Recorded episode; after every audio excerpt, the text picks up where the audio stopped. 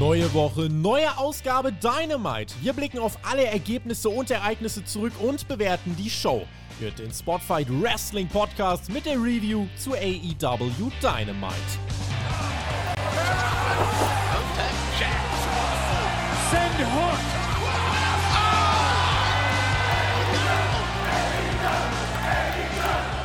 Eine neue Woche, alles elitärer Ringkampf mit ganz viel Chaos und mit unfassbar vielen Dingen, die wir in dieser Woche besprechen müssen. Wir sind euer professionellstes Podcast-Team in Deutschland und sprechen über AEW Dynamite. Das ist der Spotlight Wrestling Podcast und äh, wir müssen reden. Und ich habe das Glück, dass wir in einer Konstellation sprechen können, die so in Deutschland einmalig ist. Und das ist an Tagen wie heute ganz besonders. Ich freue mich äh, sehr auf meinen Partner, auf die Deathmatch-Legende, auf die Podcast-Legende, auf Alexander Petranowski. Einen wunderschönen guten Abend. Ich freue mich darauf, deine Stimme zu hören. Tobi, einen wunderschönen guten Abend und all right, Brother Friends und Sister Friends. AEW Dynamite kommt diese Woche ins Haus mit einem Main Event. Junge, Darby Allen und Jeff Hardy haben sich halt mal einfach getötet. Es war unfassbar. Also bis wir da dann ankommen, äh, ist, ja, ihr seid natürlich jetzt schon aufgefordert. Schreibt eure Meinung, wenn ihr das gerade nicht eh schon getan habt. Das ist eine Sache. Jeder muss sich eigentlich dazu äußern. Äh, deswegen, wir sind sehr gespannt, wie das bei uns in den Kommentaren aussieht. Ich muss ganz kurz ein Danke loswerden und zwar an den Marc. Der hat mich mit einem Paket ausgestattet, hat er hier zu einer Paketstation geschickt. Da war ein Wrestling-Rätselheft drin, ein Wrestling-Magazin, DVDs und Poster. Guck mal hinter mich, wenn ich mich jetzt so ein bisschen zur Seite bewege. Guck mal, sieht man das da? Ich finde es sensationell, wie meine Sammlung immer anwächst. Du hast äh, deine Figuren hinter mir, äh, hinter dir und ich habe hinter mir einfach, äh, ja, ein, ein kleines Hook-Imperium, würde ich sagen. Ist doch auch schön. Äh, vielen lieben Dank, wir wissen das sehr zu schätzen. Versuchen mit unseren Reviews äh, so viel wie nur möglich zurückzugeben. Geiler Typ, geile Community. Vielen, vielen lieben Dank, Alex. Äh, wir sind sehr privilegiert, dass wir das machen können. Weißt du, wer auch geil ist? Die Anja im Chat. Sie ja. spendet uns mal was. Hier, wie immer. Die ist immer. Die Anja. Da. Immer, ja. Auf die ist Verlass. Und wenn ihr euch fragt, huch, warum reden die vom Chat? Wir sind live. Es ist Donnerstagabend, der 12. Mai 2022. Es ist 20.43 Uhr und das ist die AW Dynamite Review. Und äh, wir werden über diese Show sprechen, live mit Eindrücken und werden auch auf den Chat hin und wieder eingehen. Gerade wenn ihr die Superchats nutzt, dann äh, können wir sicherstellen, dass wir eure Nachrichten äh, definitiv äh, beantworten werden. Äh, da habt ihr natürlich einen kleinen Vorrang, wenn ihr uns dann eben finanziell unterstützt. Wir sind Alex Stark in die Tippspielsaison gestartet. Tippspiel.spotfight.de. Als Patreon-Supporter könnt ihr da mitmachen. Wir sind schon jetzt nach dem ersten Pay-Per-View WrestleMania Backlash drei Punkte vor Team WWE. Du mit 8 von 9, ich mit 7 von 9. Ich finde, das, das kann sich alles sehen lassen. Kannst eigentlich abpfeifen wieder, oder? Eigentlich schon. Also das Ding gewinnen wir dieses Jahr mal wieder in der Teamwertung. Da besteht absolut überhaupt gar keine Frage dran. Ich mit acht Punkten am Start. Ja, niemand hatte mehr Punkte als ich. Auch nicht der Marcel Weber. Nein, nein, nein. Nur das blöde Omos-Match. Das hatte ich falsch getippt. Ich hatte ja gedacht, dass der Omos sich wieder hinlegen muss. Dem ist nicht so gewesen. Wenn ihr euch fragt, WrestleMania was, dann äh, hört doch gerne mal in die Review, äh, Review rein, die es bei uns auf dem Kanal gibt. Und in die Review zur starken Raw-Ausgabe danach. Das äh, lohnt sich. Ob wir eine starke Dynamite gesehen haben, besprechen wir gleich. Wir sollen uns, glaube ich, auch irgendeine Bestrafung noch für Team WWE ausdenken für die letzte Saison. Da denken wir mal noch ein bisschen drüber nach. Wir waren in Long Island, New York. Fast 8000 Menschen waren hier am Start. Wir eröffnen diese Show ohne Umschweifen mit Adam Cole und Dex Harwood, Baby. Das erste offizielle, Alex, allerechte Owen Hart Turniermatch. Kein Qualifier, ein richtiges Turniermatch. Dr. Martha Hart, Witwe von Owen Hart, war auch mit im Publikum. Davon ab von der Präsentation. Äh, ist dir irgendwas aufgefallen? War alles eigentlich so wie bei einem Dynamite-Match. Jetzt kein krasses Announcement, keine besondere Inszenierung, Einspieler oder so. Hätte da was kommen müssen oder ist das in Ordnung, dass man da straight loslegt? Du hast ja wenigstens pinkes Licht hinter dir. Ja, das ist in Ordnung. Also, dass die Martha Hart zu sehen war, das war, finde ich, toller als alles andere, was man auffahren hätte können. Das ist schon cool, wenn sie als Witwe von Owen da in der Halle sitzt und sich das Ganze live anschaut. Und die hat auch sichtlich Spaß dabei, ne? Also, die hat man oft gesehen in der Kamera. Die wurde häufig eingeblendet, die gute Martha. Und der hat das gefallen, was sie da gesehen hat.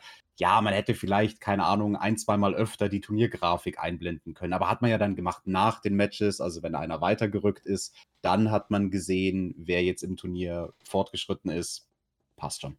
starten erstmal ein bisschen Verhalten rein. Es war langsam für einen AEW-Opener. Äh, Harwood muss lang einstecken. Es ist äh, eben nicht so geworkt, wie man es mit dem Tempo vor allem bei einem Dynamite-Opener erwarten würde. Es erinnerte mehr an unsere äh, ja, masturbatorischen CM Punk Bret Hart Gedächtnismatches. Ähm, Im Endeffekt lange, lange Heatphase von Cole gegen Dex, der sich wirklich langsam zurückkämpfen muss. Es gibt FTR-Chance. Adam Cole mimt dann erst Shawn Michaels. Äh, Dex kontert einen Superkick. Es gibt einen Einroller, Konter, Crossbody, dann doch den Superkick. Also viele Sequenzen, wo sie dann mal kurz angezogen haben, wo dann Stück für Stück sukzessive äh, immer mehr ja, Momentum ins Match reinkam. Fand ich ganz spannend, äh, weil für mich gar nicht so hundertprozentig klar war, ob Cole weitergeht. Piledriver Nearfall von Harwood gegen Cole. Wir sahen auch den Sharpshooter gegen die Crowd aus dem Sattel. Dex aber war zu verletzt an den Rippen. Auch hier schöne Matchpsychologie. Und dann Adam Cole vor den Augen von Martha Hart. Der Böse hier setzt selbst den Sharpshooter an.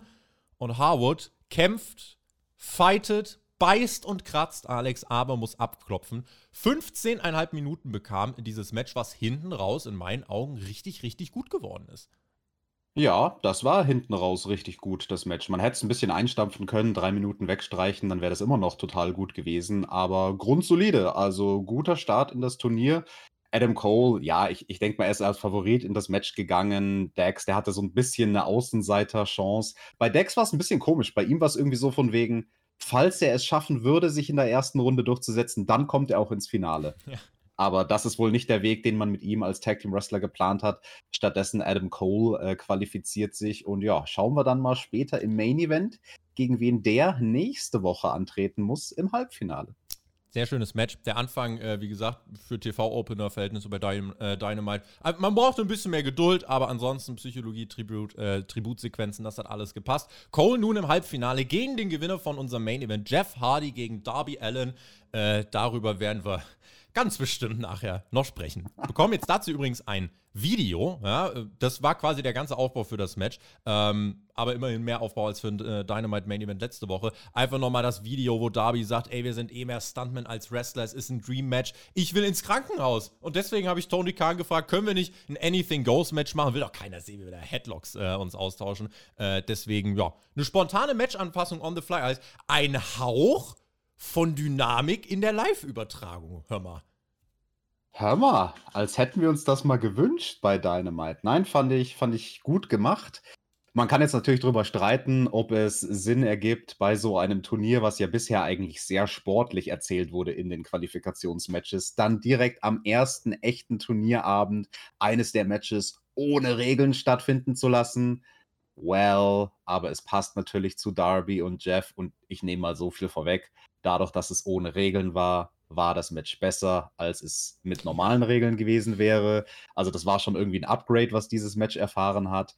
Und äh, kann man machen. Aber dieses Statement von Darby, von wegen, er will ins Krankenhaus. Also ich als jemand, der selbst nach ganz vielen Matches im Krankenhaus war, ich wollte nie ins Krankenhaus. Bei manchen Matches bin ich vorher ins Match reingegangen und habe gewusst, okay, Heute Abend werde ich höchstwahrscheinlich im Krankenhaus landen, aber es ist nicht mein Ziel und ich hoffe, dass ich es nicht muss. Dem Darby, dem ist das egal. Er will ins Krankenhaus, Tobi. Ja, hat er dann auch alles richtig gemacht im Main Event.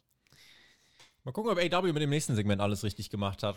Unser World Champion ist da. Der Hangman Adam Page, seit dem 13. November 2021 Champion. Heute ist der 12. Mai, ergo ein halbes Jahr roundabout ist er nun Champion. Und dann kommt CM Punk nach draußen. Und die Crowd jubelt. Und die Crowd feiert. Und dann kommt er mit dem Trikot des NHL-Teams der New York Islanders heraus. Crowd jubelt immer noch. Und dann dreht er sich um und zeigt den Namen eines äh, nicht so beliebten Spielers, der dann irgendwann gewechselt ist. Äh, könnt ihr euch so vorstellen, wie wenn in Deutschland jemand, keine Ahnung, ne, von, von äh, Schalke zu Borussia Dortmund wechselt, so ungefähr. Jedenfalls war der nicht beliebt. Wir sind noch kein Eishockey-History-Podcast und einen Special Effect haben wir dafür auch nicht. Äh, in jedem Fall äh, gibt es den kleinen Stairdown von CM Punk mit dem Hangman, der am Kommentatorenpult steht. Und CM Punk wollte forciert Alex als Heel zum Ring kommen. John Silver und die Dark Order haben daraufhin natürlich eine größere Face-Reaktion bekommen. Das waren die Gegner. Ich war verwirrt. CM Punk wurde bejubelt. Es war nicht mal so, dass man sagen konnte, ja, Punk kommt raus und die haben ihn eh alle ausgebuht wegen der MJF-Story damals. Nein, Punk war richtig over und hat selbst sich in die Heel-Position gedrückt. Tobi, das hat mich gar nicht überrascht. Wir waren in Long Island oder sagt man auf Long Island? Auf jeden Fall ist da immer verdrehte Welt. Die Leute ticken da ein bisschen komisch. Die sind alle crazy. Die Leute in Long Island, auf Long Island, das ist so für die das Leben.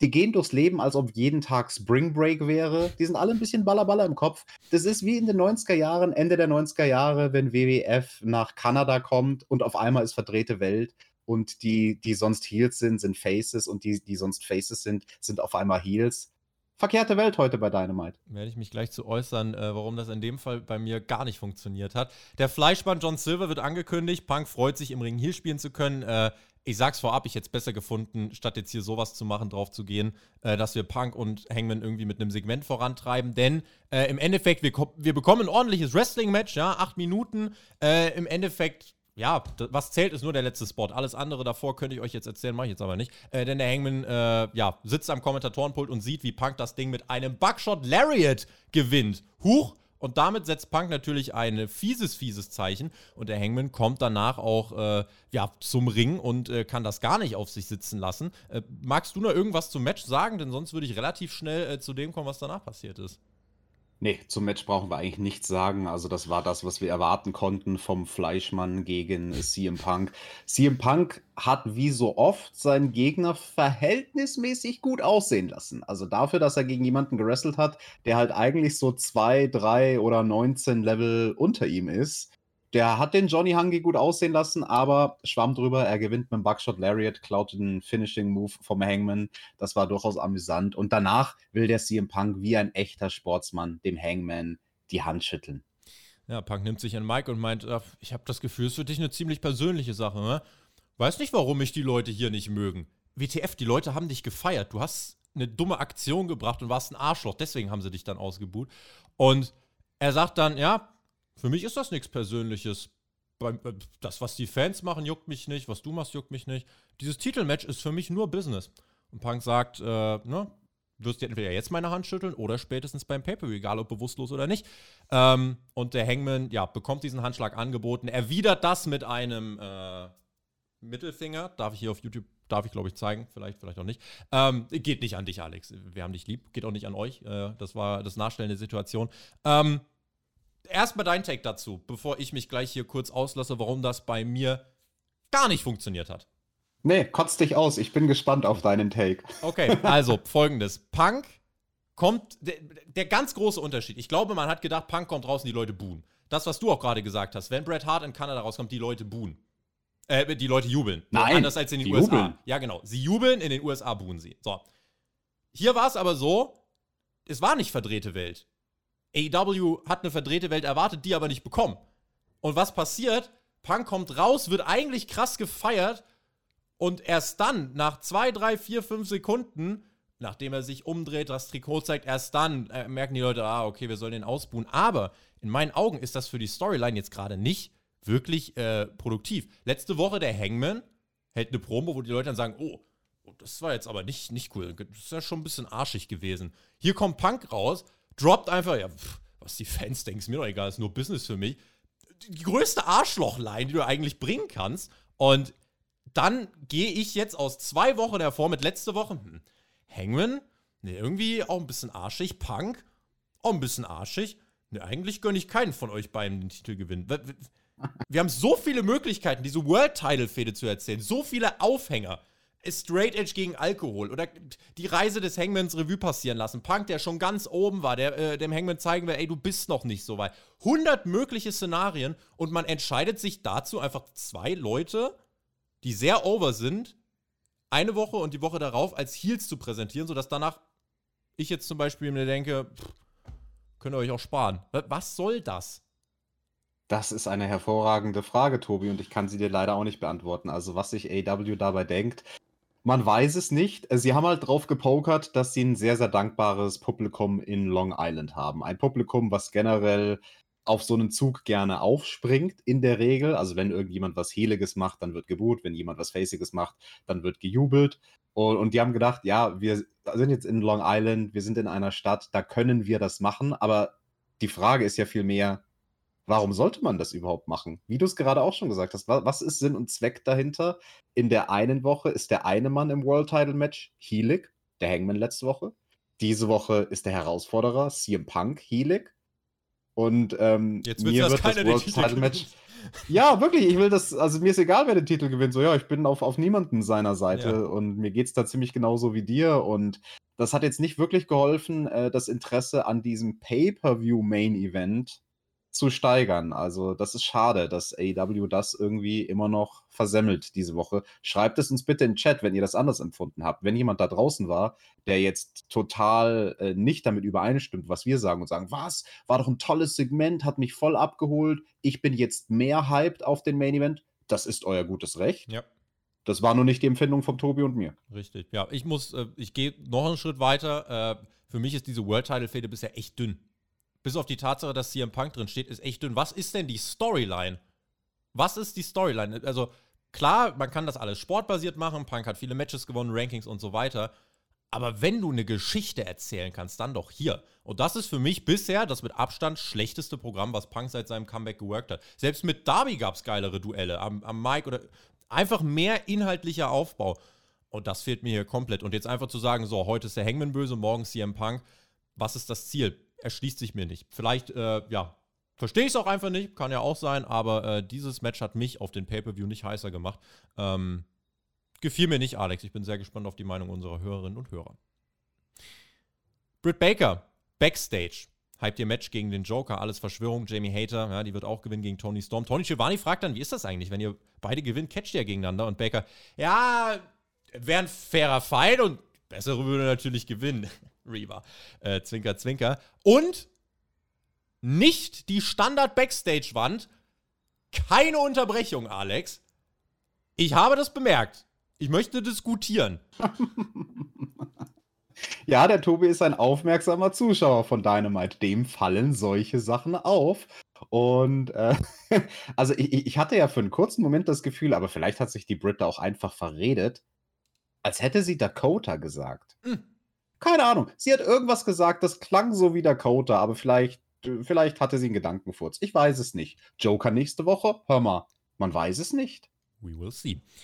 Six feet, seven inch tall, weighing in at 300 pounds. Ladies and Gentlemen, hier kommt Danhausen. Very nice, very evil. Wir bekommen das Dynamite-In-Ring-Debüt von Danhausen. Hier, bei Dynamite, in der Hauptshow. Ja, in einem relativ prominenten Spot. Und die Crowd freut sich, denn Danhausen ist am Start in Ringmontur, eigener Entrance. Ähm, Im Ring steht bereits Tony Nies. Absoluter Jobber. Kein, gar nichts. Tony Nies, wirklich wie bei AW Dark, hier ist er und mehr nicht. Kein Entrance, gar nichts. So. Wäre nicht mal ein Gegner für Hook. So, was ein, was ein ne, vorbeischaltender Mensch äh, jetzt hier denkt, das kann jeder mal für sich selber beurteilen. Das Match startet. Ja, Tobi, also ein vorbeischaltender Mensch denkt sich, was ist denn das für ein Athlet, dieser Tony Nies? Also schau dir den mal an, was der für einen Körper hat, Junge. Zumindest das, was danach passiert ist, dürfte den dann nicht irritiert haben. Danhausen im Ring, kriegt aufs Maul, kriegt ein Knie ins Gesicht und nach 37 Sekunden in einem der schnellsten AEW Dynamite Matches aller Zeiten, vielleicht sogar dem schnellsten, gewinnt Danhausen nichts, nee. sondern verliert nee. alles und wird gesquashed von Tony Nies. Ich war kurz überrascht, aber je länger ich drüber nachgedacht habe, habe ich mir gedacht, an sich ist das schon mal gar nicht so verkehrt, weil rein vom Look und so ist Tony Nies halt schon krasser. Dann frage ich mich nur, warum der Jobber-Entrance, also kein Entrance, aber dann der Squash? Ich habe noch zu dem Moment ein bisschen viel nachdenken müssen. Ja, aber uns wurde das ja dann alles ein bisschen aufgeklärt im Nachhinein. Aber ja, Danhausen verliert bei seinem Debüt bei Dynamite. Also da, das, das muss ja Hexenwerk gewesen sein. Also vielleicht, vielleicht war er verflucht diese Woche, Tobi. Vielleicht ging einer von seinen Flüchen schief und, und wurde dann rückwärts angewandt gegen ihn selbst. Mhm. Man weiß es nicht. Äh, er hatte schöne Zähne auf seinen äh, Tights oben am, am Bund. Äh, passend zu Britt Baker, die wir davor gesehen hatten. Äh, die könnten auch Tag Team machen. Aber äh, nee, nee, es gibt ja ein anderes Tag Team auf der Welt, was wir sehen wollen. Ja, das ist äh, kein, ja, oh, kein, oh. Kein, kein, Hexenwerk, ein Huxenwerk, denn äh, die Crowd chantet. Sie wollen Hook sehen. Mark Sterling feiert eigentlich diesen Sieg und es soll das zweite nie geben. Es gibt den Beatdown, ja, für Danhausen im Ring und natürlich heißt es dann Send Hook! Und wir erleben den grandiosen Entrance. Die Crowd geht komplett aus dem Sessel. Der Pop auf einem Niveau mit Hangman Punk. Gut, das war seine Heimat. Äh, dennoch richtig laute Reaktion. Hook kommt zum Ring, macht den Safe. Die Heels rennen ganz schnell weg. Und dann steht Hook Danhausen im Ring gegenüber. Danhausen streckt die Hand aus und Hook schlägt ein und geht wieder. Could we see Hookhausen after all? Die Social Media Zahlen sind wieder lächerlich hoch. Alex, es versinnbildlicht für mich ein wenig das Dilemma. Tony Nies, keine große Nummer. Danhausen, noch eine kleinere Nummer. Absolutes Würstchen im Rewe, komplett weggesquasht. Und Hook, der eigentlich gar nichts mit diesen Sphären zu tun hat, teamt jetzt mit dem bisher größten Jobber, den wir bei AEW Dynamite gesehen haben. Ist das soweit richtig oder bin ich schon zu verkopft? Nee, das hast du alles richtig wahrgenommen. Wir können jetzt natürlich darüber diskutieren, ob das Sinn ergibt in diesem ja, Stadium von der Karriere von Hook. Äh, das haben wir auch schon in anderen Reviews diskutiert und auch in, in Rampage-Reviews auf Patreon diskutiert. Es ist halt schade. Hook ist ein hotter Act. Und was der jetzt einfach bräuchte, wären weiterhin Siege und mal Siege gegen namenhafte Leute. Das ist viel zu früh Hook in so ein Comedy-Ding zu, äh, zu, stecken mit mhm. Danhausen. Das kannst du nach einem Jahr machen oder nach eineinhalb Jahren, wenn dir nicht mehr einfällt, oh, was könnten wir jetzt Neues machen mit Hook. Aber das ist für mich ein Zeichen, ja, ich, ich, ich weiß nicht, also dass, dass sie nicht ganz wissen bei AW, wie sie ihre Talente ideal einsetzen. Ich möchte mal sagen, Hookhausen ist kein idealer Einsatz für Hook. Wir werden sehen, in welche Richtung das geht. Ich werde es noch nicht komplett abschreiben. Das kann womöglich jetzt auch beim Pay-Per-View, äh, Spoiler, da werden wir ein Tag-Team-Match bekommen. Hook und Danhausen gegen Mark Sterling und Tony Nies. Ähm, wir müssen mal gucken, ob es dann vielleicht auch schon vorbei ist oder ob das jetzt wirklich ein längerer Act ist. Äh, ich bin auch der Meinung, also von 100.000 Möglichkeiten, wie du Hook jetzt hättest prä äh, präsentieren können, wäre das hier bei mir keine einzige gewesen. Ich hätte andere Szenarien gefunden. Um, äh, das kannst du mit dieser Odd Couple Tag Team Nummer später machen, aber du musst den erstmal etablieren. Und jetzt steht Hook halt, der ne, richtig coole, lässige Typ, der noch Anfang 20 ist, der einen Fick auf alles gibt, der einfach, ja, einfach eine coole Sau ist, teamt jetzt mit einem kleinen, sorry, ist nicht böse gemeint, kleinen, etwas speckigen Jobber, der halt Facepaint drauf hat und ein paar Sachen macht und Likes im Internet hat. Das kann funktionieren, es ist Pro Wrestling, das will ich klar dazu sagen. Aber ich hätte es so nicht gemacht. Ähm, und gerade jetzt, wenn ich überlege, das ist das, was wir nach Cutie Marshall machen, Hook und Danhausen. Wir gucken mal, wo dieses Team hingeht. Wenn Hook aus der Fehde, aus, aus der ganzen Konstellation rausgeht und auf demselben Hype-Level ist oder sogar höher, hat man alles richtig gemacht. Wenn nicht, dann können wir zumindest sagen, haben wir das schon vorher gerochen. Aber so ist das, Alex, wenn man eben nur das macht, was die Fans wollen, kann das manchmal auch zu Sachen führen, die vielleicht langfristig auch nicht funktionieren. Aber we will see. Well, eine Sache, Tobi, möchte ich noch dazu sagen. Die beiden, wenn sie dann als Tag-Team antreten und spätestens beim Pay-Per-View werden wir das ja sehen, Hookhausen, ähm, die müssen sich ja einigen, mit welchem Theme sie rauskommen, mit welchem Song sie zum Ring gehen. Und also, Danhausen hatte eine ziemlich coole Einlaufmusik. Ich, ich weiß gar nicht, wie oh, ich diesen wenn ich Song mir vorstelle, wie Hook das oh. beschreiben soll. Stell dir mal vor, wie cool das wäre, wenn die zusammen rauskommen. Hook macht also seinen coolen, legeren Gang und alles und die, die Haare, die wehen so richtig schön im Wind. Zu dieser tollen Musik von Danhausen. Wäre das nicht very nice, Tobi? Ich habe hab einen Error-Alert auf meinem Computer ausgelöst, äh, weil ich so meinen Kopf gegen die Tischplatte gehauen habe. Äh, nee, wäre nicht very nice, very evil. Äh, die Reaktionen werden aber sensationell, davon können wir weiter ausgehen. Äh, deswegen an sich, ich bleibe dabei, die Fans haben recht, aber äh, meine Echse in diesem Ordner Hookhausen has stopped working. Wir gucken, wie es weitergeht in den nächsten Wochen. Und machen weiter mit der Vertragsunterzeichnung. Zweimal im Jahr ungefähr ist es bei AW Zeit für ein Contract Signing. Und wir beginnen, und jetzt machen wir einen kompletten Turnaround. Jetzt wird es einmal richtig grandios, Freunde. Jetzt wird diese Show von mir abgefeiert. Wir sehen auf dem Titantron Boo Wardlow mit so fast so Vegas-Lichtern, fast wie so im Casino ungefähr. Boo Wardlow. Und Wardlow wird raus eskortiert, alle Boo, weil wir wissen natürlich, was jetzt kommt. Und dann kommt ein Einspieler. Komplett im Stil von Dark Side of the Ring. Auch wirklich, this week in Dark Side of the Ring. Von Chris Jericho gelesen. Es geht um Stockholder-Match CM Punk gegen MJF. Das ist der Startpunkt. Dann sagt äh, Chris Jericho, warte mal, lese ich jetzt gerade was für MJF vor? Pah, für den Typen, nachdem was passiert ist, lese ich doch nichts vor. Wie viel zahlt der? Oh. Äh, und dann weiter im Text. Das war extrem amüsant. Dieses ganze Video, diese Machart, alles, diese Unschärfen, alles daran. O-Töne von Taz, Jake Roberts sensationell umgesetzt. MJF wurde das Match genommen. Barry Horowitz äußert sich, sagt Wardlow ist ein Jobber. Und dann werden äh, die Entwicklungen bis zum Pay-Per-View jetzt zusammengefasst. Hype aufs Contract-Signing mit diesem Videopaket bei mir nochmal so intensiviert. Wie fucking sensationell war das denn bitte? Ja, das war schon lustig. Das kam auch irgendwie so ein bisschen out of nowhere, dass Chris Jericho da das Hype-Paket für MJF vorliest.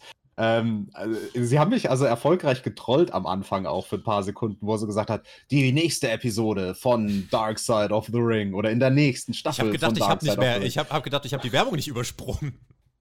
Ich dachte genau das Gleiche. Ja. Das war schon lustig. Man, man, hätte es vielleicht sogar noch ein bisschen kürzen können. Also das, für ein Videopaket ging das relativ lang. Und ich sag mal so, ja, nach einer Minute ist der Gag nicht mehr so lustig. Aber hat schon gepasst. Also war mal was Auflockerndes, ein schönes auflockerndes Element in dieser Show. Dann kommt MJF heraus, der wird gefeiert. Und bei dem ist es so. Der kommt raus und mit dem ersten Tag der Musik feiern die Leute MJF. Und ähm, ja, der hat lustigerweise. Ja, er ist der König von Long Island, er ist Tobi, der natürlich. Das ja. ist sein Geburtsort. Ja. Also, was Mann, erwartest du? Mann des Volkes. Und äh, dann steht er in der Ringecke, nimmt sich das Mikrofon und sagt: Ja, Warlow, that's a symphony, bitch. Und Wardlow sitzt mit Handschellen am anderen Ende des Tisches. Nicht am Tisch, das hast du ja letzte Woche gepitcht, aber er hat sie zumindest so am Tisch. Warst du sauer, dass man es nicht mit am Tisch gemacht hat? Oder hast du naja, wenigstens hat er die angehabt? Solange irgendeiner durch den Tisch fliegt bei einer Vertragsunterzeichnung, kann ich gar nicht sauer sein und ich sollte glücklich aus diesem Segment rausgehen. Wardlow sitzt mit, anderen, äh, mit Handschellen am anderen Ende des Tisches. Ganz viel Security. Sean Spears ganz in weiß, der Rest sehr dunkel. MJF bezeichnet sich als jüdischen Prinz von Long Island, New York. Es soll dann um die Bedingungen gehen, die Wardlow erfüllen muss, sodass er sein Pay-Per-View-Match bekommt und aus dem Vertrag rauskommen kann. Wardlow darf nun sprechen, bekommt das Mikrofon, äh, beziehungsweise soll das Mikrofon bekommen und äh, fragt MJF nochmal das Volk äh, und sagt dann, ja, also wenn jetzt Wardlow reden würde, wir würden ja nie alle so laut buhen, dass er gar nicht mehr verstanden werden würde. Es wäre gar nicht der lauteste Buhruf der Wrestling-Geschichte. Ähm, auf gar keinen Fall. So, und dann buhen die Leute schon und Wardlow hat auch gar nichts gesagt. Und dann sagt MJF, Freunde, komm, wir wollen doch Wardlow reden lassen, oder? Nein! Ja, okay, dann redet er auch nicht. Und das war einfach mal ganz schön. Das war so, der normale, dynamische Ablauf wäre jetzt gewesen, okay, Wardlow sagt was, nö, einfach on the fly. Crowd sagt, nö. Also nö, Alex, äh, People Power. Ja, alles richtig gemacht. Das war nur konsequent. Und dann geht es weiter, denn MJF äh, nimmt sich dann das Mikrofon und sagt, naja, die Bedingungen, die werden sich auch ein bisschen nach dem richten, was in der Vergangenheit so passiert ist. Ich erinnere mich an meinen guten Freund, den Codester, Cody Rhodes. Der hat ja damals Hiebe bekommen, Gürtelschläge. Ui, ui, ich sollte wahrscheinlich nicht über Cody reden, oder? Haben die Leute auch Angst? Oder über 2024. Eieiei, da geht denen da hinten bestimmt richtig die Düse. Ganz groß von MJF. Und dann sagt er, ja, Wardlow, ihr werde ich verdreschen, aber nicht, ein, nicht einmal, nicht zweimal, dreimal, nicht sieben, acht, neun, sondern, Thomas Spears, mach du das mal. Oh, ten. Auch dieser Moment. Von Dark Side of the Ring über Wardlow, nö, redet doch nicht. Bis hierhin, dieses Segment hatte also immer einen draufgesetzt, wo ich, äh, wo das out of nowhere kam, wo ich dachte, ah, das war richtig gut. Und ähm, ja, Wardlow muss als erstes, um dieses Match dann danach zu bekommen, es gibt die äh, 10 Lashes und dann muss er ein Match gewinnen. Gegen Sean Spears. In einem Steel Cage mit einem Special Guest Referee namens Maxwell Jacob Friedman. Und wenn du das gewinnst, Warlord, dann bekommst du ein Match. Und wir wissen ja, was passiert, wenn du das gewinnst. Ja, dann kommst du aus deinem Vertrag raus, kannst machen, was du willst. Aber wenn du das verlierst, dann wird dir verboten, jemals einen anderen Vertrag zu unterschreiben. Und dann soll Wardlow den, das Ding unterschreiben. MJF hat schon unterschrieben, es geht nur um Wardlows Unterschrift. Und will unterschreiben, aber sagt, ja, geht nicht. Kann, kann ich nicht unterschreiben. Also, wenn ich es unterschreiben soll, müsstet ihr mich einmal losmachen. Und MJF, ja, wendet ihn los. Und Sean Spears, hallo, bist du dumm? Und MJF, ja, ich weiß schon, was ich mache. Und die Spannung. Und in dem Moment, wo er abgebunden wird, die Crowd so, oh shit. Und das fand ich sehr cool, wie das Rauen durch die, äh, durch die große Halle geht. Und äh, Wardlow unterschreibt. Handschellen sollen wieder angelegt werden. Und dann. Es kommt genau das, was kommen musste. Er rastet komplett aus. Die Security wird nach links, nach rechts gedroschen. Auch äh, Sean Spears, der kriegt einen Schlag ins Gesicht, dann ist er weg und MJF, der sich hinter dem versteckt hat, steht auf einmal allein im Ring, will flüchten. Wardlow kriegt ihn gerade noch so in die Hand, aber Mark Sterling schleicht sich von hinten an. Das ermöglicht MJF zu flüchten und Mark Sterling, der kassiert dann das, worüber wir uns alle freuen. Batista-Flashbacks bei mir. Powerbomb, Triple H durch den Tisch, das ist natürlich alles ein anderes Setting, aber einfach nur der Moment an sich, Vertragsunterzeichnung im Aufbau der Superstar und dann fliegt jemand mit einer Powerbomb durch den Tisch, hat bei mir einfach so ein bisschen Flashbacks ausgelöst. Äh, Wardlow bombt Sterling durch den Vertragstisch und äh, damit endet dieses Segment. Ich möchte diese Fehde Wardlow gegen MJF zur aktuell mit Abstand besten Fehde äh, deklarieren, die es gerade für mich als Pro Wrestling-Zuschauer gibt. Das ist richtig stark, auch dieses Segment, was man hier gemacht hat top. Wenn AW Vertragsunterzeichnung macht, Home Run. Das, lieber Tobi, unterschreibe ich und das kann ich zum Glück, weil ich meine Hände frei habe. Und das war schon ein lustiges Segment. Also da haben sie eigentlich alles richtig gemacht. Ich verstehe nur nicht, warum der Wardlow so ausrastet. Also die armen Securities, die haben dem doch nichts getan diese Woche. Also, also kein Grund so auszurasten. Und dann der arme Mark Sterling, der muss doch wresteln beim Pay-per-View. Also der ist ja eh schon, der hat ja eh ein bisschen Ringrost, weil der so selten in den Ring steigt. Und dann wird der jetzt auch hier äh, noch weggepowerbombt durch einen Tisch obendrein. Da muss der sich ja erstmal jetzt erholen vor seinem ja. großen Tag Team Match gegen Hookhausen. Mhm. Das fand ich nicht in Ordnung. Magic Bavarian hat uns noch in den Chat geschrieben, es ist herrlich, wie MJF sich trotzdem nicht verkneifen konnte, die Leute auf den billigen Plätzen arm zu nennen.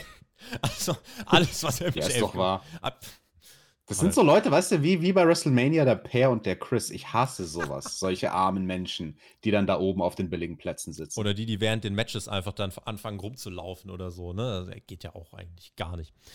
Das war die Vertragsunterzeichnung, die haben wir gefeiert. Samoa Joe in dem Video. Nächste Woche trifft er auf den Joker. Sonjay, Lethal und Singh melden sich auch nochmal kurz. Und äh, ja, Samoa Joe will das Turnier gewinnen und dann will er die Dinge mit äh, ja, seinen Fädenpartnern dann auf seine Art und Weise klären. Ja, Tobi, Wer ist denn jetzt der Joker? Äh, so. Keine Ahnung, weiß ich nicht. Mal schauen. Mal gucken. Weiß es nicht. Du? Wildcard Wednesday ja. heißt es nächste Woche bei Dynamite. Da werden wir nämlich beide Joker sehen. Den Männer-Joker und Dakota Kai werden wir auch sehen. Naja, gute Zeit für Deathmatch-Wrestler, habe ich gehört. Aber egal. Folgt dem Alex mal auf Instagram. Da postet er manchmal, dass er trainiert. Gerüchteküche brodelt. Ähm, Zeit für den Jungle Boy. Der kommt zu lauten Reaktionen heraus. Gegner ist Ricky Starks. Es geht um den FDW-Titel. Dieses Match hat äh, das Potenzial für mich gehabt, so eins zu sein, wo wir in sieben, acht Jahren drauf gucken und sagen, boah, wisst ihr noch damals, als die in dem Match da bei Dynamite gecatcht haben. Äh, Crowd hat am Anfang so ein bisschen Probleme reinzukommen, weil sie noch ein bisschen verbraucht waren vom Contract-Signing. Aber Starks ist eine Charisma-Bombe, eine Charisma-Bombe und äh, auch der Jungle Boy ist gut. Und im Endeffekt äh, haben die beiden äh, das Ganze dann Finde ich sehr gut äh, geworkt, ja. 24 und 32 sind sie übrigens. Ähm, Starks mit einem Snare Trap kriegt, äh, ja, kriegt herrlich zu den Seilen, musste ich ja wirklich mit den Fingernägeln über die Matte ziehen. Das fand ich, äh, fand ich sehr cool. Und äh, Mac, Mac, hat mir übrigens eine Sache beigebracht, deswegen feiere ich Ricky Starks auch so.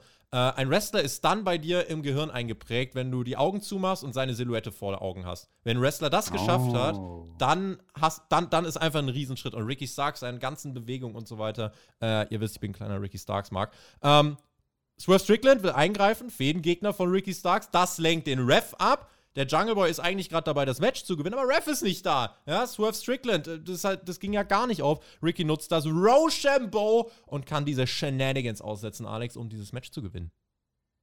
Ja, das ging nach hinten los, diese Ablenkung vom Strickland. Das hat er so nicht gewollt, dass er da den Jungle Boy den Sieg kostet. Aber nein, wir sehen keinen Titelwechsel.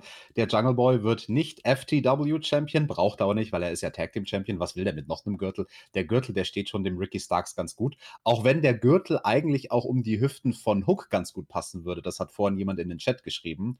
Finde ich einen ganz guten Gedanken, äh, aufbauend dazu, was man alternativ noch mit Hook hätte machen können. Aber das ist jetzt nicht das Thema, sondern Ricky Ricky Starks und der Jungle Boy. Der Jungle Boy, der war ja traurig, Tobi. Also, wie der nach dieser Niederlage niedergeschlagen, minutenlang fertig mit der Welt war. Also da, da habe ich Leute gesehen, die bei WrestleMania ein World Title Match im Main Event verloren haben und nicht ansatzweise so traurig waren wie der Jungle Boy, nachdem er hier diesen FTW-Titel nicht gewonnen hat. Bedeutet ihm äh, alles, ja, weil dein Ruf kaputt geht, nicht meiner.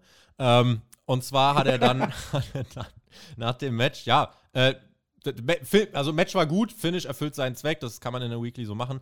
Äh, wenn nicht jedes Match so endet, nach dem Match Luchasaurus und Christian kommen heraus und äh, Christian ist wieder sauer. Der Jungle Boy kriegt nichts geschissen. Es gibt den Stairdown auch, äh, ne, Strickland, äh, der bekommt dann Support von Keith Lee. Der kommt raus und wir haben eine Dreierkonstellation. Wir haben einmal Powerhouse Hobbs und Ricky Starks, wir haben Keith Lee und äh, Strickland und im Ring haben wir dann den Luchasaurus, der sich relativ schnell wieder aus dem Weg macht. Auch Christian will dann wieder gehen und der Jungle Boy lehnt da an den Seilen. Er ist an seinem großen Leben. Der sah so traurig aus. Ja, wirklich ganz bitter, Arme.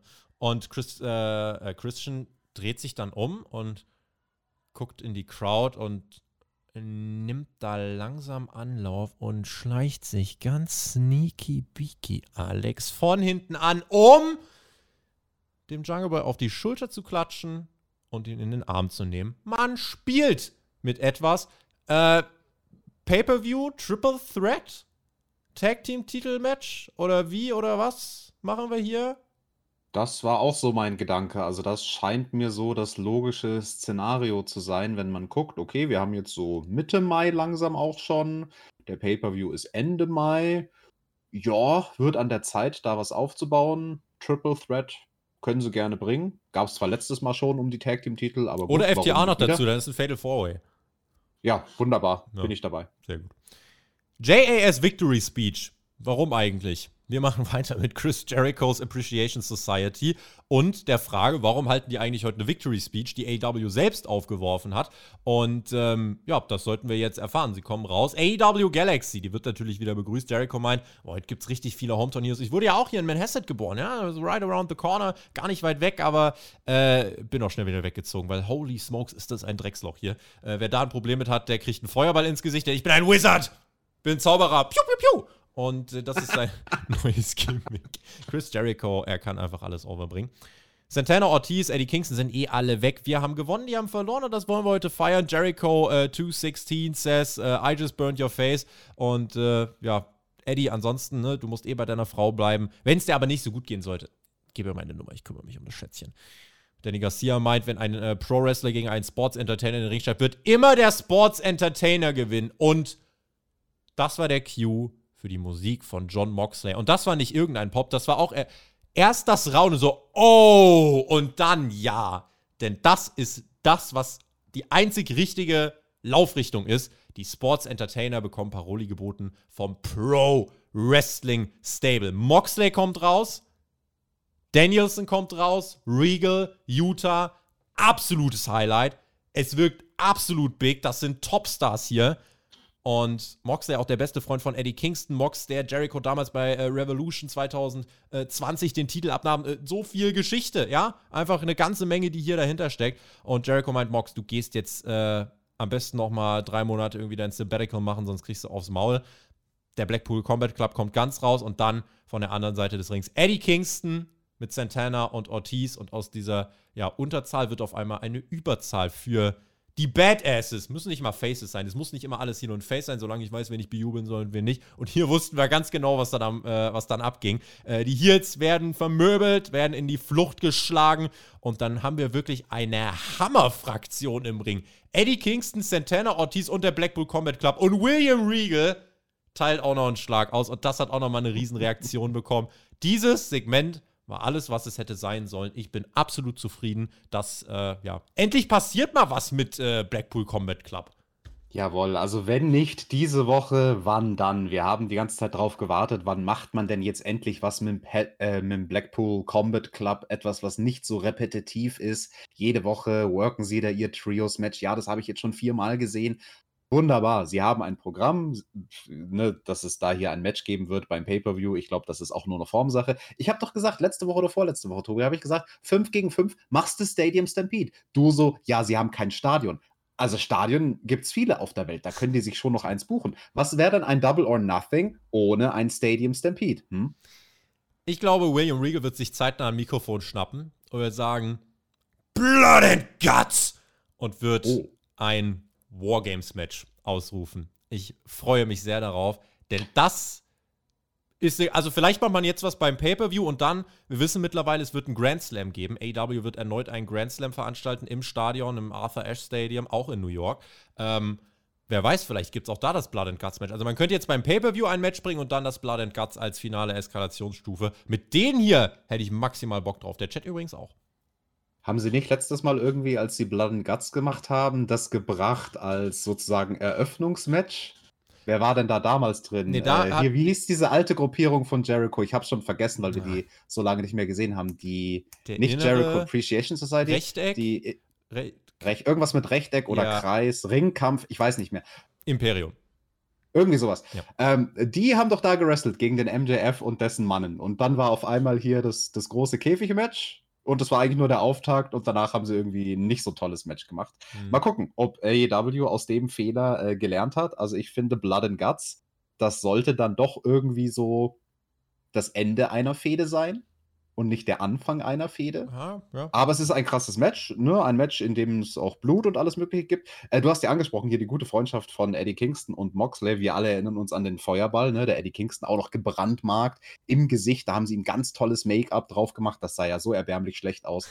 Also da sollten sie mal genauer den, den Rücken von Cody Rhodes studieren, wie denn wirklich Verbrennungen aussehen, damit sie dem Eddie das nächste Mal irgendwie was Besseres ins Gesicht pinseln. Aber Ins war Gesicht. wahrscheinlich dieselbe Make-up-Künstlerin, die bei Julia Hart schon die ganze Zeit äh, verbotscht, ihr da irgendwie äh, dieses Ding ins Gesicht zu malen. Aber schwamm drüber, weil der Feuerball, das war ja nur das zweitkrasseste in der Karriere von Eddie Kingston, weil erinnerst du dich noch, Tobi, als er damals Moxley gerettet hat vor dem Tod im Exploding Barbed Wire Deathmatch? Das war ein Feuerball, Junge. Hm, Das war eine saftige. Explosion! Und die, also das Raw Opening Pyro 97 war heftiger als dieses Barbwire Deathmatch, aber das ist eine andere Geschichte. Lass uns nicht an diesen Ort zurückgehen. Ich glaube, Moxley will übrigens dafür immer noch Revanche. Der will sich wirklich mal in einem Feuerwerk äh, untergehen sehen. Aber vielleicht auch in dieser Fehde, vielleicht irgendwann anders. Vielleicht wird es auch ein Exploding Barbed Wire Wargames Match. Keine Ahnung. Oh, hasse. Oh, du, du hattest mich schon bei Exploding. Ja. Wir machen weiter mit dem Aufbau für das Women's World Championship Match beim Pay-Per-View. 40 Sekunden Video. Ja, und du möchtest, dass ich jetzt weniger als 40 Sekunden etwas dazu sage. Ich fand es ganz interessant, weil man hat äh, Leute äh, zu Wort kommen lassen, wie Jim Ross oder Tony Schiavone, dann aber auch Dustin, ne, der jetzt quasi so sich als Trainer von äh, Thunder Rosa gibt. Und ich fand das ein bisschen unausgeglichen, weil irgendwie alle Talking Heads in diesem Video gesagt haben, ja, also ich glaube, dass Thunder Rosa den Titel verteidigt. Das hätte ich ganz schön gefunden, wenn irgendwer gesagt hätte, ey, für mich ist Serena Deeb die Favoritin. Die soll nicht so mit mir spielen, Tobi. Da treten meine beiden Lieblingsmädchen gegeneinander an. Ich weiß schon nicht, was ich beim Tippspiel eintippen soll. Hm. Wo, wo kann man nochmal mit tippen? Was ist der Link? Tipp, Tipp, Tippspiel.spotfight.de oder auf www.spotfight.de. Dann gibt es oben in der Übersicht auch den äh, Punkt Tippspiel. Auf unserer Website könnt ihr natürlich auch dieser Dynamite-Ausgabe eine Schulnote geben. Da linsen wir immer sehr gespannt darauf. Äh, aber genau, Tippspiel könnt ihr mitmachen. Es gibt fantastische Preise zu gewinnen. Unter anderem fahren wir mit euch zum Wrestling, wenn ihr das Ding gewinnt. Und ihr könnt das Ding nach euch benennen. Äh, Teilnahmebedingung, ihr müsst nur Patreon-Supporter sein. Und mehr äh, ist es im Endeffekt auch gar nicht. Deswegen patreon.com slash Podcast. Dort gibt es auch nochmal alle Infos. Meine Kritik, sowohl das World Title Match als auch das Women's World Title Match werden für mich sehr schlecht aufgebaut. Möchte ich so klar aussprechen. Hier nach diesem schlechten Segment letzte Woche sagt man, ja, mach ein Video. Jetzt gibt es vielleicht nächste Woche nochmal eine Ab ein Tag-Team-Match, eine Ablenkung. ein- 0815. Und das ist dann die Fehler. Man versucht es nicht mal. Und das finde ich so schade. Warum? Ne? Und das zeigt mir aber, dass Tony Khan halt mit dem Kopf hier das alles nicht durchsteigen kann. Wie auch. Aber das ist nicht gut gebuckt. Das ist langweilig. Und da könnte man so viel mehr draus machen. Und das schadet dem Titel, das schadet vor allem Thunder Rosa. Absolut. Beiden Storylines fehlt die Substanz, beiden Storylines fehlt der Grund. Warum sind die denn eigentlich alle sauer aufeinander? Und so wie AEW es erzählt, ist es verkehrt rum, nämlich, hey, wir setzen das Match an. Und dann sagen die Protagonisten in diesen beiden großen Titelmatches, oh, dich mag ich jetzt nicht, weil ich habe ein Match gegen dich. Nein, man macht es andersherum. Man hat erst den Hass auf jemanden, so sollte es zumindest sein, und dann hasst man die Person so sehr, dass man sagt, Bookerman, stell mich gegen diese Person. Es geht weiter mit Jamie Hader gegen Tony Storm. Es war der Deadspot dieser Card. Martha Hart wurde wieder gezeigt, dass. Äh, Hallo, Deadspot? Junge, Frauenhasser, du, ey. Nee, der Deadspot auf der Card. So, die Crowd war einfach ein bisschen müde. Äh, Und das Einzige, woran wir erkannt haben, dass es ein Turniermatch war, war, dass wir Martha Hart kurz gesehen haben. Crowd sehr ruhig. Work im Ring fand ich absolut solide. Das, da kann man qualitativ, fand ich, nichts nörgeln. Und das Match wurde eigentlich auch seit Wochen aufgebaut, aber außer Anstandsapplaus gab es leider nicht so viele Reaktionen. Äh, Storm Zero am Ende zum Sieg für Tony Storm nach 8,5 Minuten. Sie trifft nun im Halbfinale auf Britt Baker oder den Joker. Äh, dass sie hier weiterkommt, war, denke ich, äh, vorherzusehen. Das wird ein sehr interessantes Match von den beiden Damen nächste Woche dann oder wann auch immer wir das sehen werden im Halbfinale von den beiden Ladies aus dem Ozeanien-Bereich. Ne? Die Australierin gegen die Neuseeländerin, Ui. Tony Storm gegen Dakota Kai. Da freue ich mich jetzt schon sehr drauf. Und hier habt ihr es zuerst gehört. Ähm, wir sehen nicht im Halbfinale Jamie Hater gegen Britt Baker. Was ich aber schön fand, ist, dass man vorher in der Show damit gespielt hatte. Ich finde, sowas macht AEW viel zu selten mit Matchausgängen zu spielen, dir quasi die Saat in den Kopf zu setzen, zu pflanzen. Und dann kommt das Match aber noch nicht.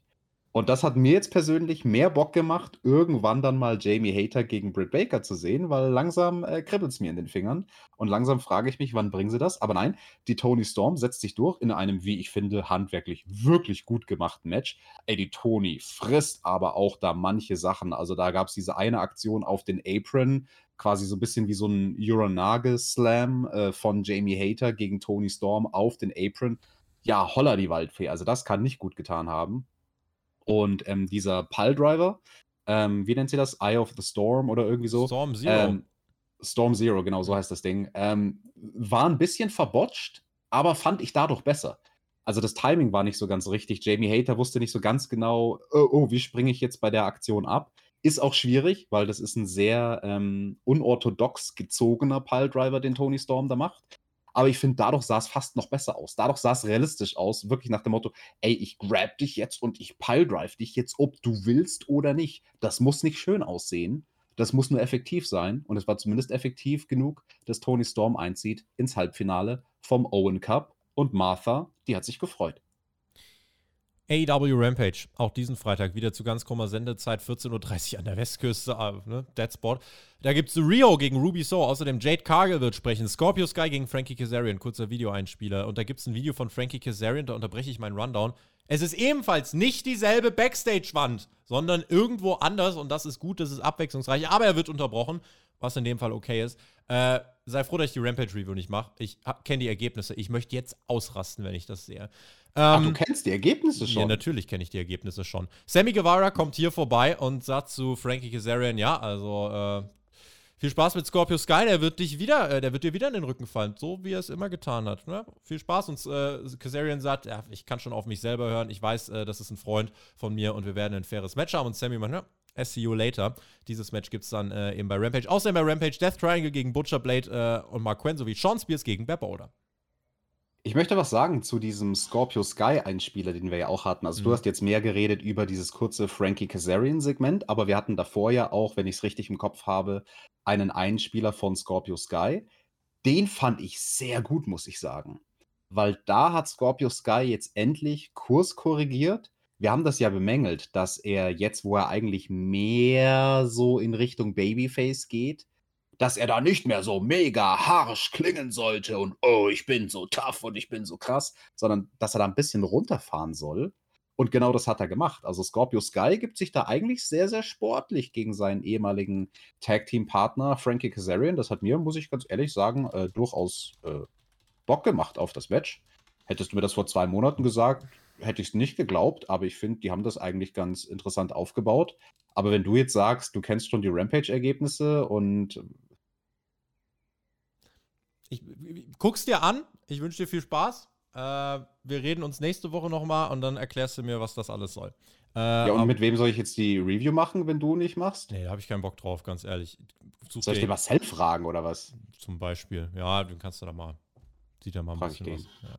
Außerdem bei Double or Nothing am Sonntag, dem 29. Mai, erleben wir CM Punk gegen Hangman Adam Page um den World Title. Thunder Rosa gegen Syrian Deep World äh, Women's Title. Nicht so schnell, Tobi, nicht so schnell, da kann keiner mitdenken. In Bayern, Huckhausen gegen Tony Nies und Max Sterling. So, das haben wir vorhin schon erwähnt. Ja. Und dann bekommen wir äh, außerdem nächste Woche bei Dynamite William Regal und Chris Jericho face to face. Jawohl, habe ich Bock drauf. Am Wildcard Wednesday außerdem Kyle O'Reilly gegen Ray Phoenix, Brett Baker gegen den Joker, Samoa Joe gegen den Joker. Plus Hangman Adam Page gegen Kon äh, Konosuke Takeshita mit CM Punk am Kommentar. Und Wardlow muss wie Cody Rhodes den Gürtelschläger einstecken. Plus Adam Cole gegen Darby oder Jeff, äh, je nachdem wer das gewinnt. Äh, damit haben wir quasi die gesamte Card für nächste Woche inklusive Segmente. Also eigentlich geht da gar nicht viel mehr rein. Nee, alle wresteln gegen den Joker nächste Woche und ein Halbfinale sehen wir auch noch. Also da tritt man wirklich aufs Gaspedal, genauso wie du beim Card Rundown. Macht dich Hangman gegen Takeshita mit Punk am Kommentar, äh, macht das Bock? Das Takeshita ist der, der letzte Woche bei Rampage gegen Jay Lethal im Main Event verloren hat. Das juckt mich von all den Sachen, die du aufgelistet hast, mit Abstand am wenigsten. Also ich weiß nicht, was das soll. Da nichts gegen Japaner, aber diesen Typen, der, der ist ein viel zu unbeschriebenes Blatt. Und da würde ich ja jetzt fast weinen bei dieser Match-Ansetzung, wenn ich nicht sehen würde, dass der Niklas im Chat uns 10 Euro dagelassen hat. Hör mal, da können wir uns irgendeinen besseren Wrestler für buchen, für den Hangman nächste Woche bei Dynamite. Ja, vielleicht äh, nichts gegen Takeshita, wirklich äh, toller Typ, aber AW präsentiert ihn einfach nicht wie ein Star, das muss man einfach leider so hinnehmen. Äh, deswegen ist das ähm, sehr bitter ich fühle die Fehde nicht und verstehe nicht, wo man hier mit hin will. Zeit, Ladies and Gentlemen, ihr wisst genau, was jetzt kommt. Well, looks like we've had enough talk. It's time for the main event. So nämlich das Dream Match. Und jetzt mal alle anschnallen. Darby Allen gegen Jeff Hardy. Anything goes, keine Regeln. Kommen raus. Natürlich legen sie los wie die Feuerwehr. Darby Allen muss natürlich anfangen mit einem Dive, bei dem jedem klar wird, ja, er ist bereit, sich wirklich komplett umzubringen heute. Und schießt Jeff Hardy so ins Gesicht. Es ist unfassbar. Holt. Ins Gesicht. Ins Gesicht. Holt 50.000 Stühle raus und stellt die auf, wo ich direkt wusste. Ganz kurz. Ja. Das muss ich bemängeln. Das Match geht los. Wir sehen eine Aktion. Jetzt versetzen wir uns mal kurz in den Kopf von jemandem, der einen Wettkampf bestreitet, der den Gegner besiegen möchte, möglichst du machst eine Aktion und jetzt baust du erstmal acht Stühle auf. Really? Ihm war es egal. Das ist psychologisch nicht ansatzweise sinnvoll. Das, das war ein Quatsch. So, Darby war das eh alles egal. Sie holen dann nämlich eine XXXL-Leiter heraus. Also eine XXXXXL-Leiter. Na, Mehr so groß war die nicht. Das war eine von denen mit den zwölf Stufen. Das haben wir doch schon so oft gesehen. Dann, aber die war, also aus irgendeinem Grund sah sie diese Woche noch größer aus. Ach, als, nee, jede Stufe ist ein Fuß, also waren das zwölf Fuß, also umgerechnet in Meter etwa 19. Meter. 19 Meter waren das dann. Plus, minus ein bisschen. So, Ladies and Gentlemen. Und äh, dann klettert Jeff Hardy da ich, im Leben nicht. Jeff Hardy generell muss man sagen, der Mann bewegt sich so, als würde dem alles wehtun. Es ist echt unfassbar, da können wir gleich nochmal ja, drüber reden. nach dem Match hat dem auch alles wehgetan. Ja. So, Jeff Hardy ist dann da oben, aber Darby äh, ne, denkt sich, nee, nee, so läuft das nicht und äh, holt Jeff von der Leiter runter, äh, lässt ihn umsanft auf den Ringseilen landen und dann kommt der Spot, über den alles redet und bei dem jetzt äh, ja, jeder hier auch eingeschaltet hat, weil wir deine Meinung dazu hören wollen. Darby Allen legt, Jarek, äh, legt Jeff Hardy draußen auf die Stühle und steigt in die Leiter, die im Ring steht. Das ist wirklich, also mehr als doppelt so hoch wie der Ring ist er dann. Und Darby Allen macht die Jeff Hardy-Geste. Und draußen diese Stühle wirklich, die, ne, da die lehnen außen und innen einfach Jeff Hardy und die Stühle. Und Darby Allen von oben, von dieser Leiter, springt nach draußen mit einer Swanton auf Jeff Hardy, der seinen Sturz nicht abbremst und kracht in diesen Stuhlberg hinein. Meine erste Reaktion war, 10 Zentimeter weiter rechts auf den Kanten und dein Rückenmark ist im Arsch, ergo Querschnittslähmung und sonst was.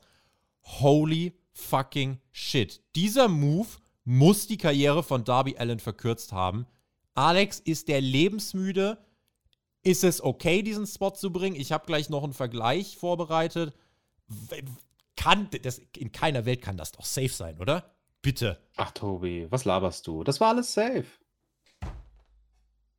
Nein, das war natürlich waghalsig und dumm. Ähm, Danke. Was, so, was, soll ich dazu sagen? Also, mich hat am allermeisten an diesem Spot aufgeregt, eine Facette, über die die Wrestling-Welt wahrscheinlich gar nicht spricht. dass der Spot an sich und das Setup dafür so schwachsinnig war. Weil du hast gerade so gesagt, von wegen, weil so speichert man sich's ab. Ja, Darby hat dann irgendwie den Jeff äh, da draufgelegt auf, auf diese Stühle. Nicht mal das. Also der Jeff frisst irgendeine Aktion am Apron und zählt dann von selbst aus sozusagen, oh, oh, oh, jetzt bin ich erschöpft. Warte, oh, oh, da liegen ja da, da stehen ja acht Stühle, da lege ich mich jetzt drauf. Das sieht gemütlich aus. Sowas hasse ich. Also wenn sich einer selbst in die Position begibt für sowas, das hat mir schon mal gar nicht gefallen. Und ähm, gut fand ich es dann aber von Jeff, ähm, weil ich bin nicht sicher, ob der Spot so geplant war, wie er dann stattgefunden hat. Weil Jeff ist aufgesprungen. Also als Darby oben auf der Leiter stand, lag Jeff, dann ist Darby losgesprungen und während dem Flug ist Jeff aufgestanden. Weil ich glaube, Jeff hat realisiert, wenn ich hier liegen bleibe, dann trifft er mich gar nicht. Und wenn ich jetzt aufstehe, dann habe ich wenigstens noch den Hauch einer Chance, ihn irgendwie ein bisschen abzufangen und den Bump für Darby ein bisschen weniger höllisch zu machen. Viel genützt hat das nicht. Also danke, Jeff, für den Versuch, aber das war ein bisschen so wie, keine Ahnung, wie neulich bei dem Leitermatch von äh, Scorpio Sky gegen äh, Sammy Guevara, wo Sammy diese Phoenix 630 das war macht. Krasser. Das hier war heftig. Da gab's, da, da gab's, nein, aber der Punkt, yeah. warum ich es vergleiche, ist, da gab es auch keine Chance, den Gegner safe zu fangen. Ja. Und genauso war das bei Darby. Also da, da, gab es nichts, was Jeff hätte machen können, um den zu fangen, safe. Das war einfach ein Harakiri-Kommando. Und wie du schon sagst, Darby äh, kann froh sein, dass da nichts Schlimmeres passiert ist. Ähm, aber was sagst du ja. grundsätzlich dazu, dass solche Moves hier gezeigt werden? Match war jetzt nicht groß aufgebaut. Tony Khan hat gesagt, er will das Rematch jetzt. Da war nicht Fehde groß irgendwie, das war einfach Turnier, jetzt los. Habe ich dir ja auch gesagt, es wird einfach kommen. Und es kam halt leider so. Und dann macht man das. Es ist ja klar und das ist ja auch richtig, wenn die beiden catchen, will jetzt keiner sehen, wie die hier technisches Pro. Man will genau das sehen, was Jeff Hardy vor 20 Jahren gemacht hat. Im Endeffekt hat man das gemacht. Wir erzählen das Match auch gleich noch weiter, aber dieser Spot ist halt wichtig. Ähm, ist es okay, sowas zu zeigen, oder sagst du, meh, das ist einfach dumm? Und ich habe ja auch die Anschuldigung gelesen äh, AEW hat hier sich vielleicht ein Stück weit auch äh, ganz geschmacklos gegenüber Owen Hart verhalten, der von der Hallendecke gestürzt ist und gestorben ist. Hast du das jetzt hier erkannt? Also, diese Kritik existiert. Ja, also überrascht mich nicht, dass es diese Kritik gibt. Ich dachte mir bei der Match-Ansetzung schon so von wegen, ja Jungs, jetzt macht aber bitte keine blöden Spots. Also jetzt vom Hallendach muss jetzt keiner runterspringen, so nach dem Motto eine Leiter und ein Hallendach ist dann schon nochmal irgendwie ein Unterschied. Ähm, ich finde es ein bisschen kritisch. Das war ja nicht mal das Finish von dem Match. Das war in der Anfangsphase vom Match. Das war der erste große Spot. Das war der Spot, um in die Werbepause zu gehen. Klassisches Wrestling, 101. Vor der Werbepause muss irgendwas mit Wumms passieren, damit dann während der Werbepause der eine ein bisschen äh, Heat fressen kann. Kann man machen. Ist das so sinnvoll? Ich weiß ja nicht. Also nur um als reingestreuten Spot mitten im Match oder am Anfang vom Match, äh, vor der Werbung, wie gesagt, zu haben, dass sich da einer fast tötet, weil er von der Leiter im Ring, aus dem Ring rausspringt auf einen Haufen Stühle. Ähm, aber auch der gesamte restliche Verlauf von dem Match, das war ja sehr Crash Boom Bang mäßig. Also da, da, da ging es nicht um Psychologie, da ging es einfach darum, hey, wir haben unsere vier, fünf großen Spots, die wollen wir alle machen und die bringen wir alle hintereinander. Ja. Das hier war der übelste, man hat den übelsten zuerst gebracht. Ähm, ja, da, da, da können wir jetzt lange drüber streiten. Ich, ich, will, dass im Chat Leute mit uns streiten oder nicht streiten, aber mhm. uns, uns sagen, fandet ihr es geil, fandet ihr es nicht geil, fandet ihr es geschmacklos? Alfred zum Beispiel ihr... hat geschrieben, er fand an diesem, äh, an diesem Spot war alles falsch. Ähm, ich habe generell auch, was ich heute im Internet gelesen habe, natürlich ganz oft auch einfach, ja, das ist ja total dumm. Ich habe eine Gegenfrage gestellt, nicht weil ich irgendwie aufschaukeln wollte, sondern ich habe eine Gegenfrage gestellt. Und zwar die Leute, die dir gesagt haben, das ist dumm, setz das ab, das ist lächerlich, äh, das geht nicht, äh, sowas will ich nicht sehen, das ist eine, das ist eine Erbärmlichkeit und Dreistigkeit sondergleichen gegenüber Pro Wrestling. Und ich habe diese Leute gefragt und ich habe spannende Antworten bekommen. Was habt ihr eigentlich zu dem hier damals gesagt. Und jetzt äh, an alle Leute, die es auf YouTube sehen, wir sehen den Undertaker auf einem Käfig. Und ihr wisst, wen wir im Käfig sehen und wer auch neben den Käfig geflogen ist. Wir reden von Mankind. Der ist von dem Käfig geflogen. Ich weiß gar nicht, ob der höher ist als die Leiter war, keine Ahnung. Mankind ist durch den Tisch nach draußen geflogen und dann nochmal durch die Zelle auf den Ring. Der Mann hatte seine Zähne danach in seiner Nase. Jetzt haben wir diesen Spot gesehen, der jetzt nicht direkt damit verglichen werden kann natürlich, aber der ein ähnliches Level von komplettem Harakiri ist, wo die Chancen, sich wirklich böse und mies zu verletzen, unfassbar hoch sind. Und jetzt überlegen wir mal, wozu hat dieser Spot geführt von dem Undertaker und Mankind? Wo, wohin kann jetzt vielleicht dieser Spot führen mit Darby Allen und Jeff Hardy? Möchte ich einfach nur anbringen, weil es ist nicht das erste Mal, dass wir in der Geschichte des Pro Wrestlings Menschen sehen, die Sachen machen, wo du denkst, Alter, das kann nicht dein fucking Ernst sein, das ist grenzwertig. Und was Mick Foley gemacht hat, der ist ja runtergefallen und hat weitergemacht.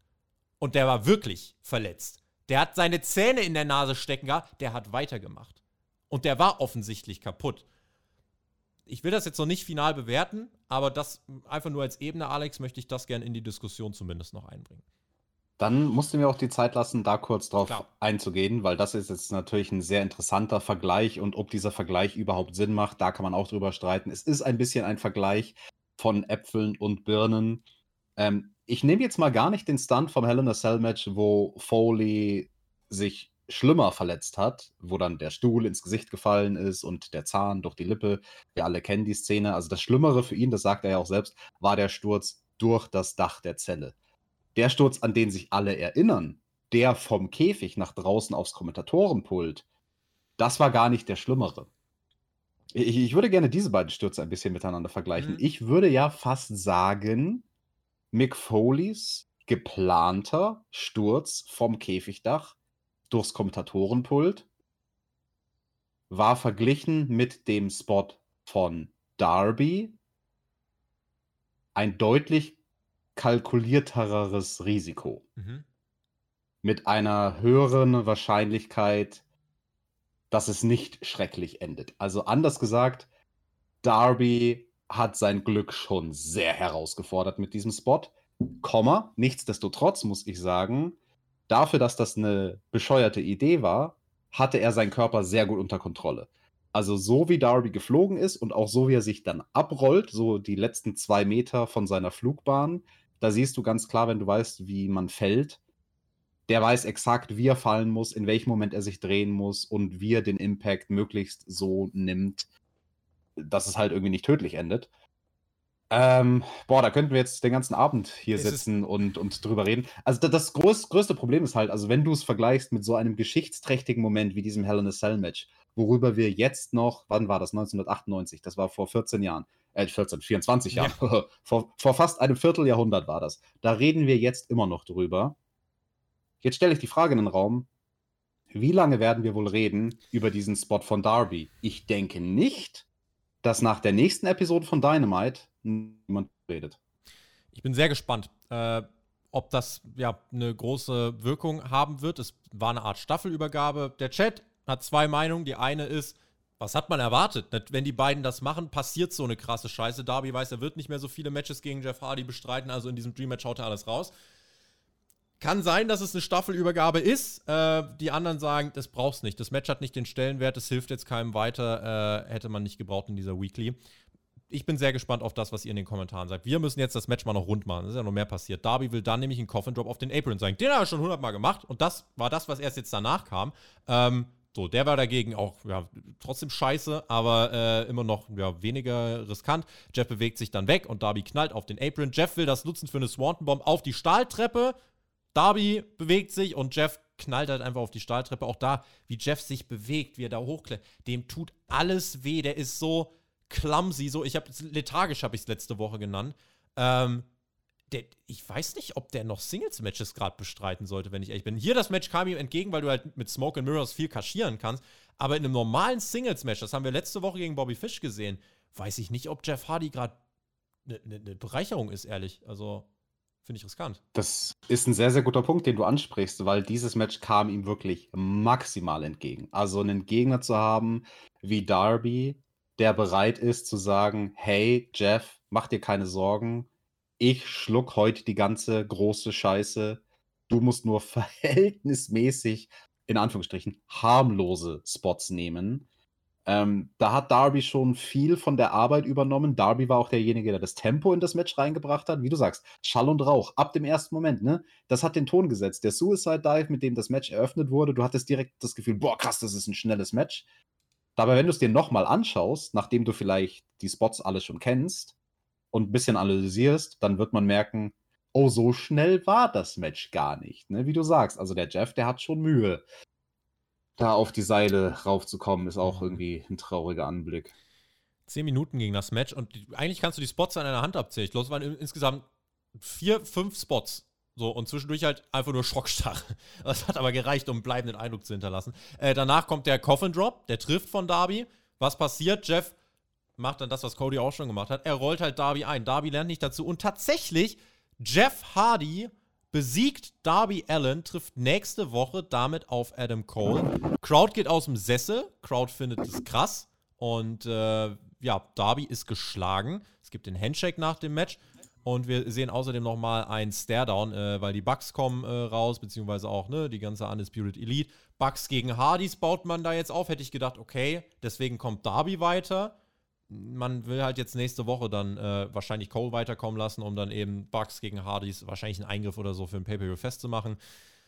Und Darby kann ich mir nur vorstellen, dass man den jetzt rausgenommen hat, weil man sagt, naja, wenn der so einen krassen Spot nimmt, kann er ja nicht nächste Woche einfach wieder ein Match bestreiten. Das verstehe ich dann.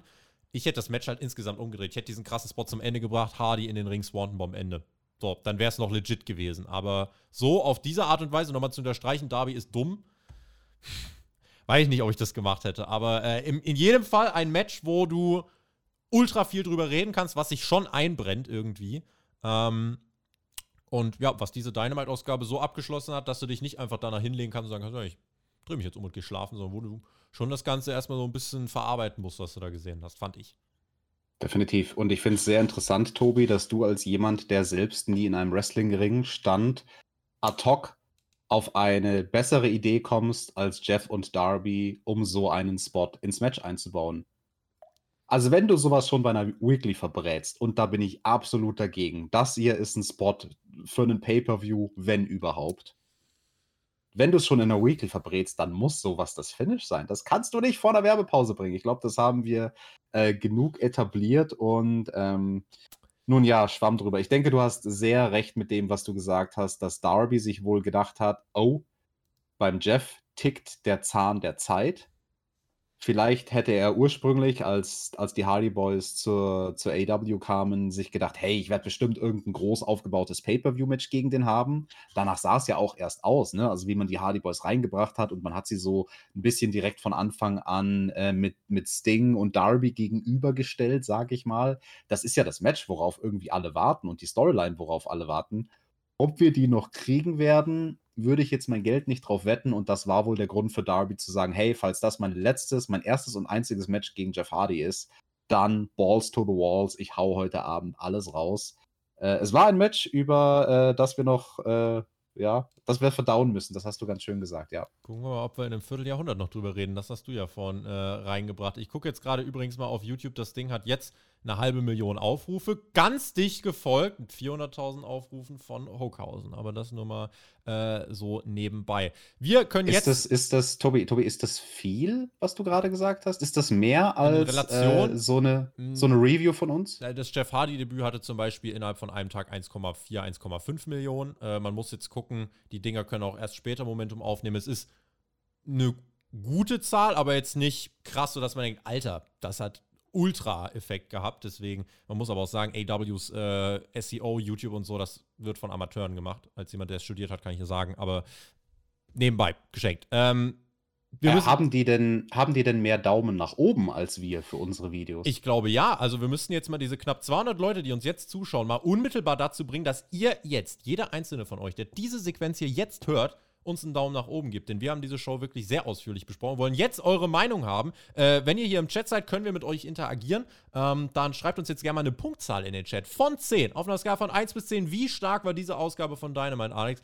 Ich sage dir, diese Show hat auf jeden Fall äh, bei mir den Eindruck hinterlassen, dass sie alles andere als langweilig war. Ich bin mit Emotionen rausgegangen. Teilweise mit äh, etwas Verzweiflung. Punk, Hook, Women's World Title teilweise bin ich sehr überzeugt rausgegangen. Wardlow, MJF, Jericho Appreciation Society, Blackpool Combat Club. Ähm, und ich finde zum Beispiel auch gut, um die Tag-Team-Titel passiert was. Ergo, du hast wirklich eine ganze Menge und halt dieser Main Event, der noch was ganz anderes ist, der diese, der diese Show halt schon nochmal zu was anderem macht als eine Übergangsausgabe. Ähm, deswegen würde ich sagen, war es schon eine Dynamite-Ausgabe, die äh, ordentlich was hinter den Ohren hatte. Ähm, und wenn ich einfach überlege, was soll eine Wochenshow bewirken, sie soll bewirken, dass ich nächste Woche einschalte. Das Turnier trägt dazu bei, da will ich weiter dranbleiben. Ähm, und es gibt ja die eine oder andere Fehde, für die ich einschalten will. Deswegen war das schon eine gute Ausgabe von Dynamite. Ich gucke mal gerade in den Chat. 8,5, 8, 9, 8, 8, 8, 9. Das ist schon ein oberstes Regal tatsächlich. Ja, das liegt aber bestimmt auch daran, dass Dynamite über die letzten Monate hinweg, ich klammere jetzt mal letzte Woche aus, nicht so stark war. Und im Verhältnis dazu haben wir jetzt wirklich Fahrtwind aufgenommen. Es war eine gute Show. Don't get me wrong. Also ich habe mich deutlich besser unterhalten gefühlt als, äh, wie gesagt, den Großteil der letzten Monate bei Dynamite. Ich finde es nur so schade, dass AEW irgendwie gefühlt immer nur den Monat vorm Pay-per-View aufs Gaspedal drückt und vorher plätschert alles so ewig vor sich hin das Erzähltempo ist mir jetzt fast schon zu krass. Weißt du, wie ich meine? Dass zu viele Sachen sich parallel zueinander zuspitzen. Von 0 auf 100 explodiert alles, Explosion. Hm. Und das führt bei mir dann ein bisschen zu Confusion, dass ich mir denke, hey, das wäre doch cooler, wenn ihr das ein bisschen aufgedröselt hättet. Also auch das Tempo, in dem man jetzt das Owen Hart Turnier runterspult, ist so ein bisschen, yo, okay, krass, so nächste Woche schon Halbfinale. Das kann man doch ein bisschen strecken. Ähm, meckern auf hohem Niveau, aber dafür sind wir da. Deswegen sind wir Team TJT. TJT. Und damit machen wir den Deckel drauf auf diese sehr ausführliche, aber wie ich finde, sehr spannende ähm, Review. Ich äh, haue jetzt zum Ende, könnt ihr euch einfach nochmal drüber Gedanken machen. Einfach nochmal folgendes Statement raus. Seitdem Cody Rhodes nicht mehr bei AEW ist, sind mir die Fäden teilweise ein bisschen zu wild. Und es dünkt mir, als würde Tony Khan sich gerade austoben und machen, worauf er Bock hat. Und das führt nicht ausschließlich zum Guten. Der Mann hat gute Ideen, buckt gute Fäden, aber braucht vielleicht einen Kanalisator, beziehungsweise einfach einen Filter, sage ich es mal so. Deswegen ähm, ja, wäre das vielleicht eine Sache für die Zukunft. Ich bin gespannt. Dazu die Meldung, die jetzt gerade als Breaking News durch in, durchs Internet geistert. MJF will Stand jetzt seinen AEW-Vertrag, kein Work, nicht verlängern. MJF möchte AEW Stand jetzt, wenn sein Vertrag ausläuft, verlassen. Äh, Einige sehen das Momentum wieder WWE. Switcht das jetzt gerade hin? Ist die große Wrestling-Revolution vorbei? Ihr seht, es gibt sehr viel, worüber man reden kann. Wir bleiben für euch am Ball und werden alles besprechen. Der äh, L hat im Chat uns das auch nochmal äh, ja, verdeutlicht, dass er sehr dankbar ist für diese Review. Wir sind dir dankbar für deinen Support und hoffen, wir konnten dir mit dieser Review was zurückgeben, die nun endet. Ich verabschiede mich, bedanke mich. Äh, vergesst mir den Daumen nicht. GW, genießt Wrestling und lasst die Kommentarspalte brennen. Wenn nicht heute, Wann dann? Daumen gern auch nach oben. Alex hat die Schlussworte. Ich bin raus. Mach's gut. Auf Wiedersehen. Jöckes. An Pachosna gibt es von mir auch nochmal einen Daumen nach oben und ein Dankeschön für die liebe Spende. Und du hast was sehr Interessantes gesagt, ein Aspekt, darüber würden wir jetzt gerne ein bisschen reden, Tobi, wenn die Review im Kasten ist und wir noch auf YouTube live bleiben. Da kann ich nämlich ein bisschen aus dem Nähkästchen plaudern, weil ich heute erst mit jemandem aus den USA drüber gesprochen habe, über die Funktion die Cody hatte, um Tony Kahns Ideen ein bisschen in Zaum zu halten. Und ich glaube, deine Feststellung ist ganz richtig, dass das AW aktuell ein bisschen fehlt.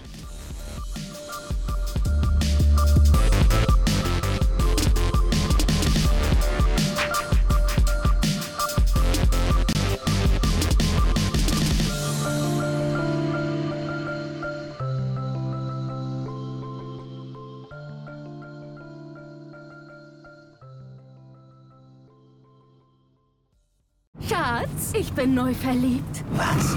Da drüben. Das ist er. Aber das ist ein Auto. Ja, eben. Mit ihm habe ich alles richtig gemacht. Wunschauto einfach kaufen, verkaufen oder leasen. Bei Autoscout24. Alles richtig gemacht.